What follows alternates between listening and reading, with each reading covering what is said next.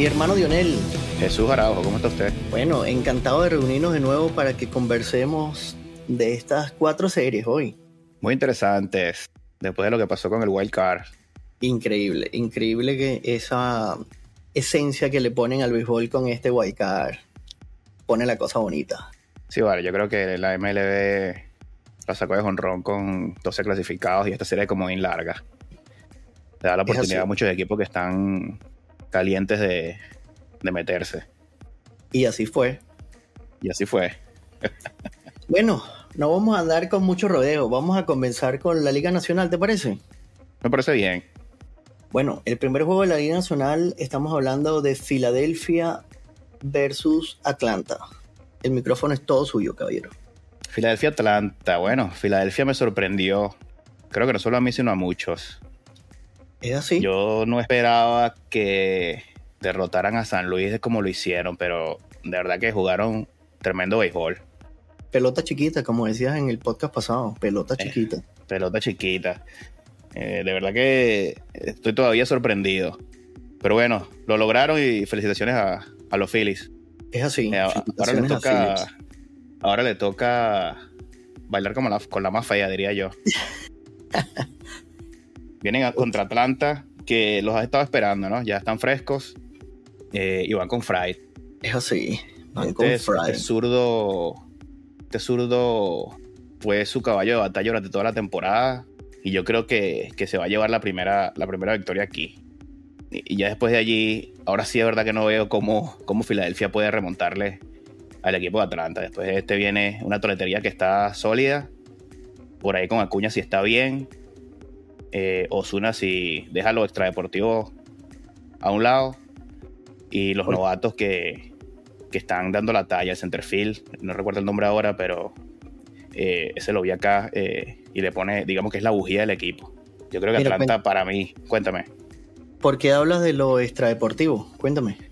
Bueno, pero sabes que Osuna se ha visto metido en varias polémicas, cosas personales, por allá con la ley, digamos. Ok, ok. Entonces, creo que no está centrado en el béisbol.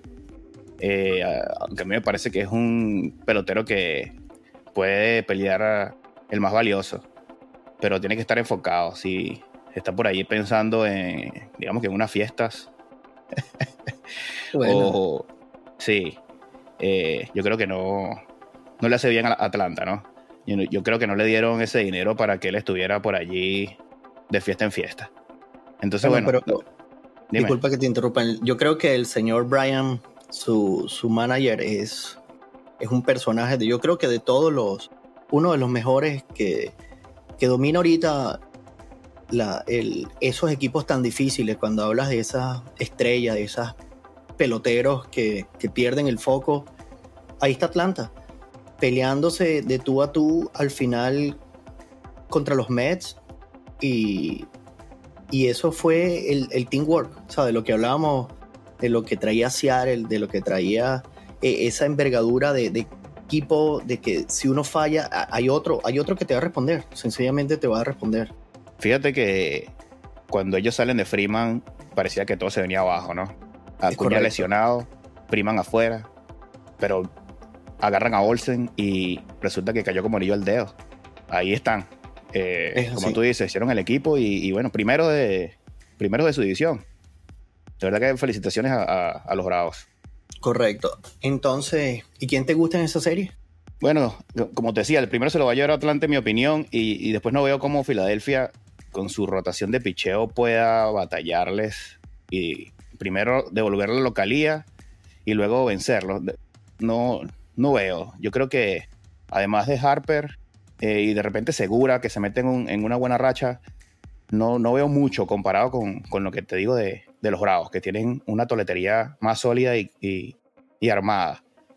Pero bueno, esto es béisbol. Así, así dije de, de Filadelfia contra San Luis y bueno, mira dónde están. ¿Y lo ves sólido como para barrer? Uy, te fuiste de candela, ¿no? Ah, bueno. Cuando traes al zurdo tienes que venir con la recta adentro, hermano. Yo me la voy a jugar, vale, los barren. Barren. Muy bien. Bueno, Ale, si sabemos, recordamos, Filadelfia no llega a esta distancia del año 2010. su fanaticada. Yo estuve en ese estadio de Filadelfia y después de los Yankees creo que es una fanaticada que sabe mucho de pelota. Yo tuve la oportunidad de ver al Come Dulce allí y estaba en un slum y el estadio entero lo abuchaba. Un zurdo que lo había dado todo se metió en un slum muy malo y ese, ese estadio lo abuchaba. Este es un estadio que está acostumbrado a ver buena pelota, pero el equipo de Atlanta es súper sólido, súper sólido y yo también veo a Bravos barriendo. Así que en esta vez estamos de acuerdo. Bravos en tres. Ok. Oye, qué interesante eso que dices de, Filadelfia, porque escuché comentarios similares de, la fanática del básquet y de ¿Ah, los 76ers, que son muy fuertes. Eh, y, me imagino que entonces es una ciudad apasionada por el deporte, por lo que, por lo que comentas. Sin duda alguna. Bueno, esto nos lleva a la ciudad de Los Ángeles. Los Dodgers, con el mejor récord de las grandes ligas, reciben a los padres de San Diego. Yo aquí me destapé en mi podcast pasado, te dije que veía a San Diego súper sólido. Y aquí están. Bueno, Yu Darvish otra vez. Yu Darvish de nuevo. Estuvo increíble otra vez. Y, San Diego, bueno, después les tocó de Grom. Con, contra ese no se puede, digo yo. Y bueno, al final eh, mataron con, con Musgrove que tenemos cosas que decir al respecto. Ah, a mí me encantó esa serie. Estaba viendo el partido volviendo de las montañas y me dio mucha risa el, cuando el manager eh, salió a pedir inspección del pitcher por esto de las sustancias pegajosas que ha estado en el tope del año pasado. Hizo que le revisaran la oreja porque según estaba muy brillante. Este, a mí me da risa, pero ahí es donde los managers buscan lo que sea para sacar de concentración al pitcher, ¿no? No veían luz, no veían luz. No veían luz. Yo creo que eso fue, digamos que, la última oportunidad de ellos de ver si podían sacar a Musgrove de donde estaba. Musgrove estaba en la zona. No había manera, ni si, no le veían la bola. Le habían dado un hit, creo, para ese momento. 4 a 0 abajo en tu, en, tu casa y tú dices, bueno, vamos a ver si sacamos a este, este sujeto de, de sus cabales haz algo. Eso, eh, es eso. Y bueno, y es la manera de tú llamar a tu equipo. Bueno, ya yo lo intenté, hermano. Ahora el señor sigue teniendo la pelota, saquen bate. Pero no se les dio. Y bueno, te, lo dije, te lo dije, te lo dije. Es un campeón. fueron a, sí, fueron a sacarlo y se enfureció más. Fue peor el remedio que la enfermedad. Es así. Y bueno, me, encantó que, que, el pitcher mantuviese su serenidad allí. Este, no quiso apretar de más. Y bueno, sacó su par de outs más se fue al dogado viéndolo, por supuesto, pero eso es la pelota. Yo estaba viendo el juego y decía, bueno, pero ¿por qué este señor, este señor está nervioso? Tiene esas orejas rojas ahí. Tampoco es que está haciendo tanto calor en Nueva York. Estaban haciendo 11 grados centígrados o algo así. Ah, bueno, entonces tú también crees que el señor tenía sustancia en la oreja. No, para nada, para nada. pero antes de la revisión yo decía, ¿pero por qué? pero Musgrove, ¿qué es lo que le pasa a este señor? Y, bueno, cuando salió, cuando salió Buck Showalter, yo dije, ay, va para las orejas. Efectivamente. Pero no, bueno, salió limpio el señor, sí. Es que de verdad era sospechoso. Y, tú sabes que con estas cámaras 4K. Increíble. Le hacían unos zoom a Musgrove. Eso, eso parecía, lo hubieran pulido. Por ahí había un, chiste, alguien decía que quiere eh, que, el que le pule las orejas a, a Musgrove, que le pule el carro. Bueno, yo no lo escuché, no, pero me imagino que si ya ellos estaban enfocando de esa manera las orejas, algo estaban comentando. Sí, Joe Walter dijo en una entrevista después que él tiene mucha información que le baja de, de sus coaches y sus asistentes. Entonces yo me imagino que estaban viendo el, partido por televisión, igual que todos nosotros, y dijeron, mira, eso está raro ahí, este tipo está nos está liquidando, vamos a ver si lo sacamos y, aquí hay una oportunidad. Pero no se les dio. Fueron. No se les dio. Bueno, pero hemos hablado mucho de los padres, los Dodgers. Los Dodgers tienen rato esperando. Los Rogers tienen rato esperando. ¿Tú crees que esa espera de estos equipos afecta o más bien los favorece? Yo creo que afecta, yo creo que afecta, porque aquí tienen rato, no es lo mismo que tú sigas haciendo tus juegos virtuales, digamos, que sigas haciendo su, su bullpen. Yo creo que tienen mucho rato esperando. Bueno, y tú sabes que particularmente también este, ese es un manager que siempre hemos comentado. A mí me parece que ese equipo juega solo y lo único malo que tienen es su manager. Hablando aquí de los Dodgers, por supuesto. ¿Por qué no te gusta Roberts?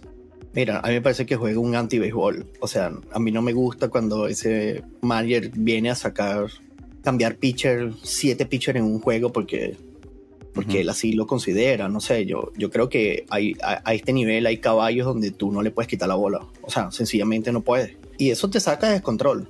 Y, y, además me sorprendió que vaya a abrir con Urias el primer juego. Ese chamo estuvo un poco tambaleante al comienzo de temporada, luego fenómeno, eh, mejoró muchísimo, bueno, tanto así que le va a dar la pelota para el primer juego, pero... Bueno, a lo mejor este, se la está jugando con los matchups, de repente quiere guardar a, a Darvish, o al contrario, quiere enfrentar a su mejor abridor contra Darvish, de pronto.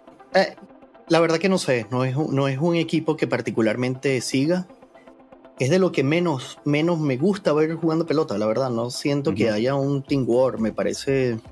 Este... Es que está full, de estrellas, ¿no? es un equipo plagado de estrellas en todas las posiciones. Tienen conflictos en las posiciones.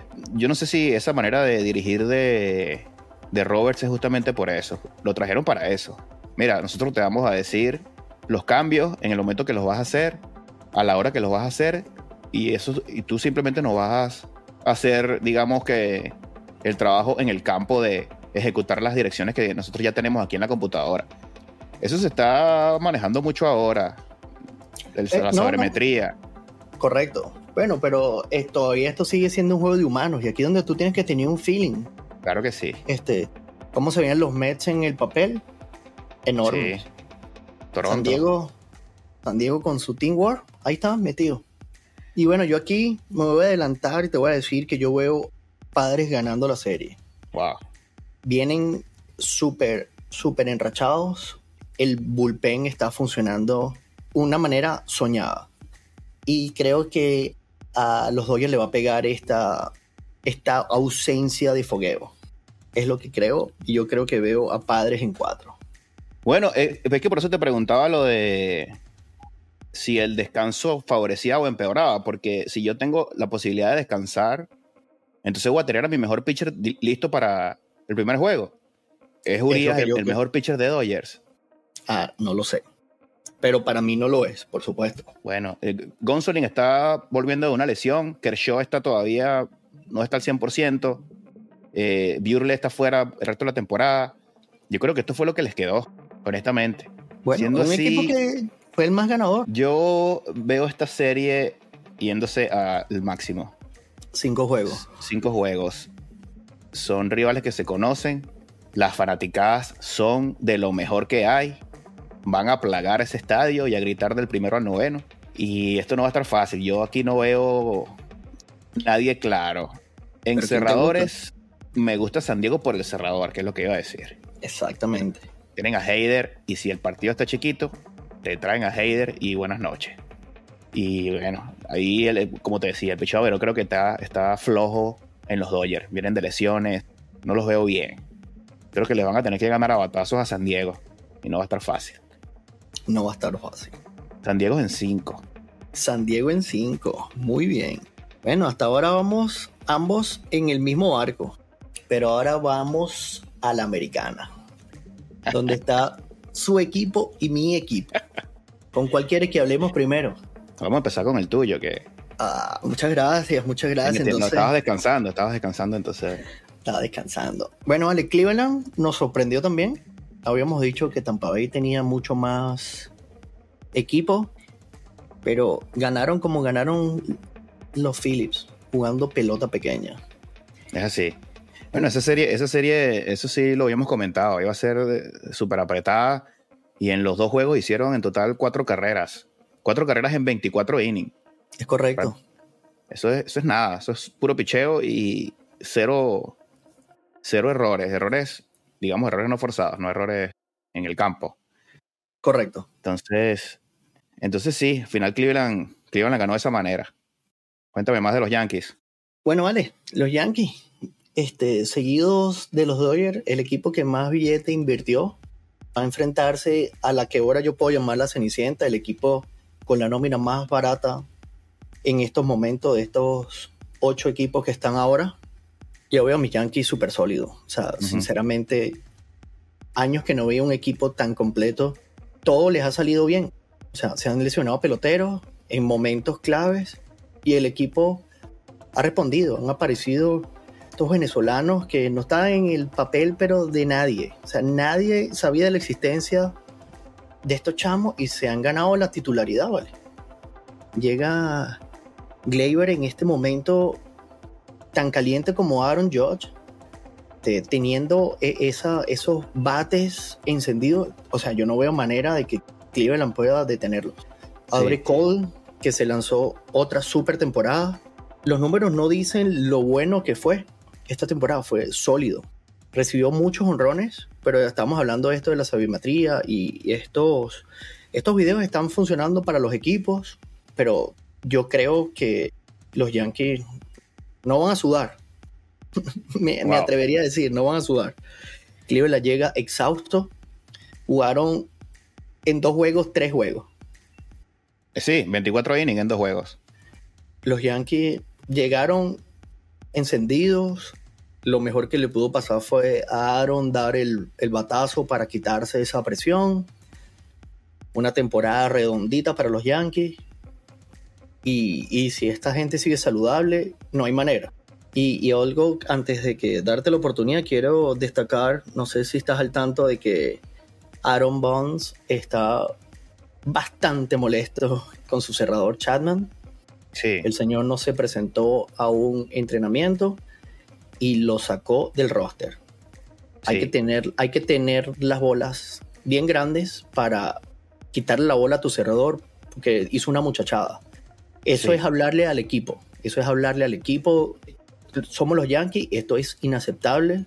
Ya el señor había hecho otra estupidez hace un par de semanas un par de meses, digamos. Se hizo un nuevo tatuaje en la pierna, el tatuaje se infectó. Me acuerdo. Aaron Bond estaba que lo botaba. Si hubiese, yo creo que si hubiese estado en sus manos, ese señor lo echaba. Porque. Pero tú crees que, está molesto Chapman. Sí. ¿Tú crees que está molesto Chapman porque perdió su rol de cerrador con. No recuerdo el nombre del, cerrador que, de Yankees ahora. Pero recuerdo que perdió la posición hace muchísimos meses y yo creo que desde que pasó eso no ha sido el mismo. No, por supuesto que no, por supuesto que no. O sea, si alguien tiene que estar molesto es con él mismo, no con su manager. Te están dando palo, no está centrado, viene y se te infecta este tatuaje. O sea, una serie de cuestiones que, hablan muchísimo de la responsabilidad del enfoque que tiene y él no quiere que eso se transmita a su dogado. Y a mí me parece excelente el haber dado ese paso él como manager y decir, señor, está fuera del roster. Y me perjudica, pero más me perjudica tu presencia a mi equipo. Y esto no lo queremos, no queremos tener eh, otro foco. La prensa en Nueva York es muy, es muy animal. Él no puede de la oportunidad a la prensa que bombardea a los Yankees, ¿entiendes? Hablan de las cosas buenas. Tú enfócate eh, en la temporada que se mandó Aaron. Tú enfócate eh, en la salud de Stanton, en, en Gleyber, en, en todas esas piezas que se movieron, que, que están brillando, que tú tienes un teamwork muy bueno en este momento tú no quieres esas distracciones en tu dogado. Sí. Entonces, por eso yo digo que los Yankees están aún más sólidos. Perdiendo a ese, a ese peloterazo, los veo aún más sólidos por el hecho de que tienes un manager, ¿vale? Un manager que te representa y aquí no estamos jugando carritos, señores. Usted se gana una fortuna acá y usted tiene que ir a dar el espectáculo. No lo estás dando, con nosotros no viajas. Fuera del roster. Sí. He visto a, Aaron Boone defendiendo a sus peloteros efusivamente y positivo, ¿no? a veces cuando algún pelotero quiere reclamar alguna jugada, Aaron Josh, Aaron Boone sale a, defenderlos y, creo que le da la espaldarada a los demás ahí. Es correcto. Decía Aaron Josh porque me quedé con lo primero que dijiste acerca de que los Yankees fueron uno de los equipos que más invirtió este año. Y el señor Aaron Josh no recibió nada, ¿no? No, le dieron ganó nada. Su arbitraje, ganó su arbitraje nada más de una temporada. Bueno, ahora ese señor va a llegar con su cheque en blanco. ¿Y ahora cómo van a hacer con Aaron Josh? Venderemos acciones, ¿vale? Por eso hay que darle, hay que darle la casa. Hay que darle la casa. Yo no creo que los Yankees vayan a dejar pasar a este señor. Jamás, que jamás. Dijo que él es Yankee de corazón y que su, su sueño es ser Yankee. y lo demostró. Le faltó poco para la triple corona. Le faltó nada, la verdad, no le faltó, muy poco. Creo que tuvo que ah. concentrarse en darle 62, porque si no, se, concentraba en dar sus hits y, la triple corona era de él. Entonces, bueno, ya los Yankees iban a tener una difícil decisión, pero no nos, no nos adelantemos. Tengo una sola cosa que decir acerca de esta serie. Si bien Cole es un verdugo, es el as, todo el mundo quisiera tenerlo en su equipo. Después de allí, yo veo que los Yankees están flojos. ¿Te parece? Severino acaba de volver de la lesión. Tuvo dos juegos buenos, pero no lo sé. ¿Podrá mantenerse? Germán, regular. ¿Podrá con una presión de, de postemporada? No lo sé. Cuando tú quitas este juego, ¿no? el contra Cole, ok. Obviamente todo apunta a Cole. Pero después viene Bieber. Ahí se pone la cosa difícil. Después viene Mackenzie. Esos y, y esos machos no van a estar fácil para los Yankees. Y Cleveland tiene, después de Seattle, el mejor bullpen de las grandes ligas. Es cierto. Entonces, en una pelota chiquita, va a tener que aparecer este señor Aaron Josh con el cheque en blanco y un asterisco. Si los clasifica, ¿no? Entonces, para mí también el favorito es Yankee, pero cuidado, yo no creo que la tengan tan sencilla. Entonces, ¿Yankee en cuántos? Yankees en cuatro. Yankees perfecto. Yo veo barrida acá. Y tú sabes que no es nada más de corazón y sentimiento acá. Yo creo que la temporada que han venido jugando va, a ser muy difícil. O sea, Cleveland puede tener un staff de picheo muy sólido. Como lo dijiste, es el segundo mejor. Pero este, cuando la pelota esté pequeña, ¿a quién vas a pasar ese line-up? No, no hay manera. Del 1 al 9, todos batean. Sí. Oye, el venezolano, antes de pasar a, la última serie, lo pude seguir a, Cabrera por las redes sociales, pero no lo pude ver jugando. No sé si tuviste la oportunidad de, verlo en, un juego por televisión. ¿Qué te parece Cabrera? Oh, me parece excelente, me parece que tiene el ADN de los Yankees, una persona que llegó ahí para quedarse y lo ha demostrado que ha jugado, o sea, imagínate que fue capaz de tomar eh, posición en la defensiva de la primera base, nunca en su carrera profesional lo había hecho. Aaron necesitaba un, primer, eh, un, primera base y se puso su mascota y jugó todas las posiciones en los files, jugó eh, en días consecutivos, jugó posiciones diferentes en el infield respondió con, el bate. No, la defensiva, ¿no? Sí, sí, fue, fue, tuvo toda la semana, en el, domingo cuando fue Sport Center, dijeron, bueno, no tenemos de más nadie que hablar de esta semana. El señor fue todo un domingo, eh, fueron todas las jugadas que el señor hizo en la semana, en todas, en diferentes posiciones a la defensiva. Sí, curiosamente, eh, recuerdo que cuando estaban pasando esas jugadas de Cabrera, el, su bate no estaba tan, tan encendido, bateaba cerca de los 200. Correcto. pero después, como que consiguió algo y estaba por encima de 340 en las, últimas dos semanas. Y dije, bueno, usted consiguió algo aquí. Agarró mal parado por ahí. Agarró el bate de Aaron Judge mal parado por ahí, ya tú sabes. Le pidió prestado. se lo pidió prestado. Y, bueno, tú sabes que en los Yankees, si no bateas, lo vas a tener difícil. Entonces, bien por Cabrera que se ajustó allí y se ganó ese puesto. Vamos a ver si, vamos a ver si tiene bastante oportunidad ahora. Yo, yo estoy considerándolo, la verdad que ahora ese chamo va a ser bastante difícil que lo siente. Ok. Bastante difícil. Bueno, esto nos lleva al último duelo de la liga, los Mariners versus Houston. Déjame comenzar acá. Adelante. Porque tengo que darme una palmada a mí mismo porque te dije que los Mariners pasaban. A mí me gustó mucho tu comentario, que estabas muy feliz ya por lo que habían dado en la temporada. Ya tú podías celebrar el hecho de que eliminaron esa larga espera para llegar a, a postemporada. Allí aquí están, enfrentándose con otro equipo de los más feos, ¿vale? Estos astros súper sólidos.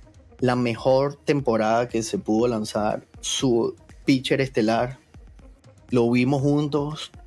Vimos al señor Zion. O sea, yo creo que, bueno, ahora sí como fanático puedes decir que los viste llegar, porque yo creo que aquí no hay más nada que hacer. Aunque el impulso de haber volteado ese partido, quitarse siete carreras, yo creo que ese, eso, eso va a venir en la sangre. Esa, esa emoción tiene que ser transmitida al campo de nuevo. Pero bueno, aquí recuerdo cuando vimos a, los Astros en la visita a Seattle. E, es un equipo como el de los Yankees, del primero al noveno, tú no decides a quién puedes picharle medio mal. Es así. Bueno, yo creo que en esta serie es muy claro quién es el favorito. Houston está considerado como un candidato a ganar la Serie Mundial. No solamente a estar allí, sino a ganarla. Entonces, yo lo que me gustaría hacer aquí es de pronto decir cuáles serían las posibilidades de los Mariners. Por supuesto. Para vencer a Houston. Eh, y una de ellas es la que acabas de decir de mantener esa energía y ese, digamos que esa magia que tiene el equipo. Cuando ellos remontaron ese juego ayer y tú los ves haciendo el baile ese que hacen, el happy dance, como lo llaman, tú dices, aquí hay algo diferente. Este equipo tiene algo diferente, están unidos. es muy eh, bonito. Es muy bonito. Cuando tú tienes eso, las cosas se pueden dar. Esa es la magia del deporte. Entonces, por ese lado, eso es, eso es algo positivo que tiene los Mariners en comparación con Houston, que es un equipo que ya tiene jugando toda la vida. A lo mejor solamente van a hacer su trabajo. Es un equipo plagado de estrellas. Del uno al séptimo, diría yo, que son All Stars, sin duda. Y bueno, yo creo que aquí este matchup va a ayudar a los Mariners. Porque Verlander es el as, es el sayón. Recuerda que lo vimos aquí y fue intraficable. Eh, ocho innings y la última, el último lanzamiento antes de salir la puso en 99 millas. Eh, Corriendo, si, ese juego que vimos estaba enfrentándose a Logan.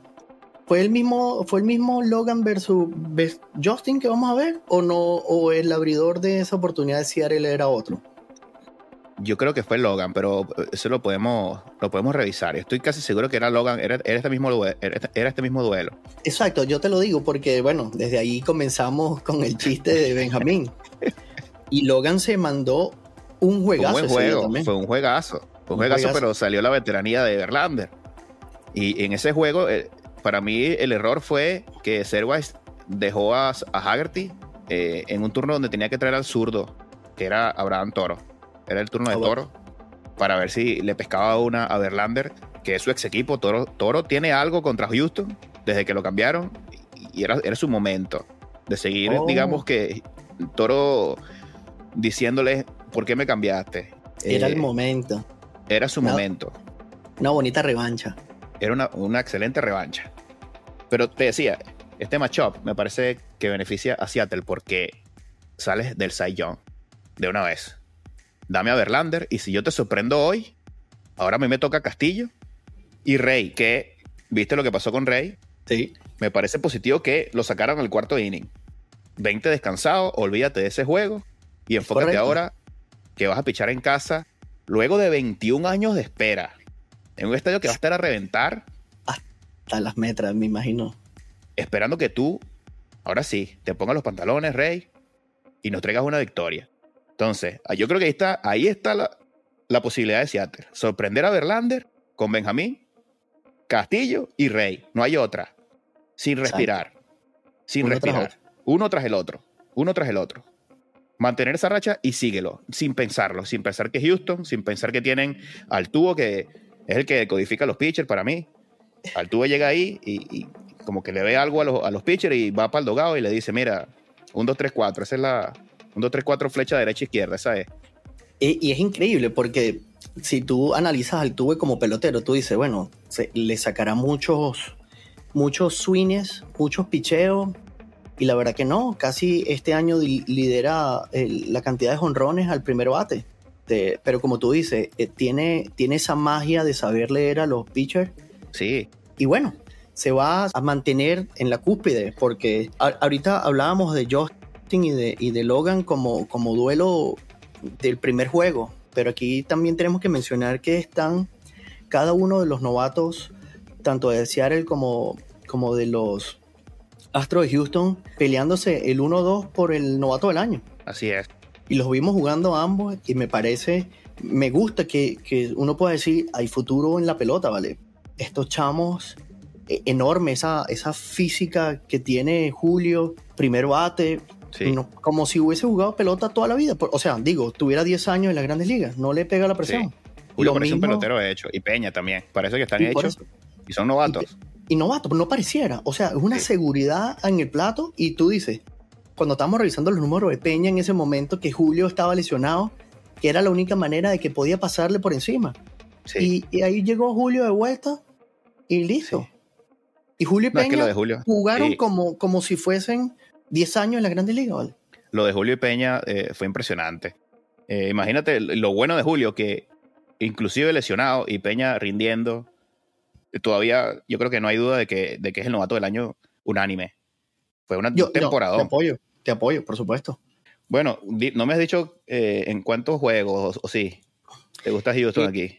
Me gusta Houston. Yo creo que Houston debería de ganar en cuatro. Eso es lo que, es lo que opino.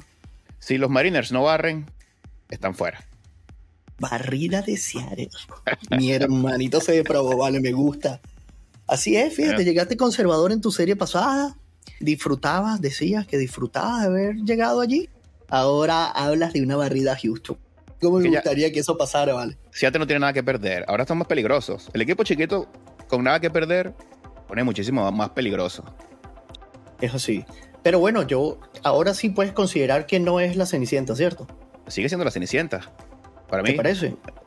bueno, Filadelfia entonces sería la Cenicienta de estos, Este, de estos equipos. Yo creo, yo, yo, pref- yo, yo quisiera, porque lo, lo que hablábamos de Castillo, de Logan, a mí me parece que este eh, bullpen de Seattle eh, eh, es muy grande. Entonces yo por eso le tengo que quitar ese asterisco de Cenicienta. Se va a enfrentar a uno de los más feos, pero como tú dices, si, si se equivoca Verlander y el empuje que trae los Mariners lo trasladan a, a- a jugar pelota, va a ser sin duda alguna una de las series más bonitas de ver. Qué bueno. Ojalá. Y yo estoy aquí que no puedo esperar al sábado para ir a ese estadio y después de 21 años ver lo que va a ser 47.500 personas apoyando a los Mariners. Estoy que no quepo en mí. Ojalá que, que podamos llevarnos una victoria por lo menos ese día. Qué fortuna la tuya. Envidia de la sana. Pero sé que estaré contigo allí con videos y nuestros estados, por supuesto, siempre compartiendo dónde estás. Y disfrútalo, pana, porque lo merece, lo merece la ciudad. Y estoy Sí. seguro que ese ambiente que disfrutamos contra Houston en esa serie, que nos fue terrible, este, yo creo que va a ser diferente. Aquí todos comienzan desde cero. Así es. Bueno, entonces vamos a recapitular antes de despedirnos. La primera serie entre Filadelfia y Atlanta, yo ambos coincidimos en que muy posiblemente veamos una barrida de Atlanta acá. Bueno, yo dije Atlanta en cuatro juegos. Dijiste Eh, en cuatro. Ok, sí. ok. Yo creo que se lleva uno por allí, tú sabes, ¿no? En casa, ahí, en la patada del ahogado. y después Atlanta hace su trabajo. Dodgers versus San Diego. Aquí dijimos, yo daba padres en cuatro y tú das padres en cinco. Creo que se haga a la, a la larga, padres en cinco. Ok, ahora vamos entonces a Cleveland versus Yankees. Ambos vemos a los Yankees muy grandes. Yo veo una barrida de nuevo acá. Yo creo que Cleveland se puede llevar uno y hasta dos. Cuidado. Tal vez Yankee llegue- favorito, bueno, pero cuidado con Bieber y McKenzie por lo mostrado en la serie anterior. No los, no los quiero descartar porque el picheo abridor de Yankees me parece que está flojito. Está bien, pero no, no olvides los bates de los Yankees. Por supuesto que no. Y la serie que disfrutarás más, Mariners versus Astros. Con este momentum que trae Seattle, va a ser muy bueno ver jugar pelota, pero yo creo que en este momento sigue siendo muy sólido Houston. Sí, de acuerdo, pero yo voy con la sorpresa. Qué Mariners bueno. barre. Mariners Barre. Oye, ojalá podamos conversar de esto porque me va a gustar demasiado ese juego que estés allí y cierren y barran. No, o sea, tendremos que tener un podcast de una hora y nada más hablaremos de esa partida. Ahí podemos poner unos audios. Voy a grabar unos audios para ver si los compartimos por aquí. Perfecto. Bueno, Lionel, de nuevo muchísimas gracias. Siempre un placer conversar de esto que nos gusta tanto. Un placer eh, igual por aquí. Gracias, hermano. Que tengas feliz tarde. Feliz noche, feliz día. Gracias a todos.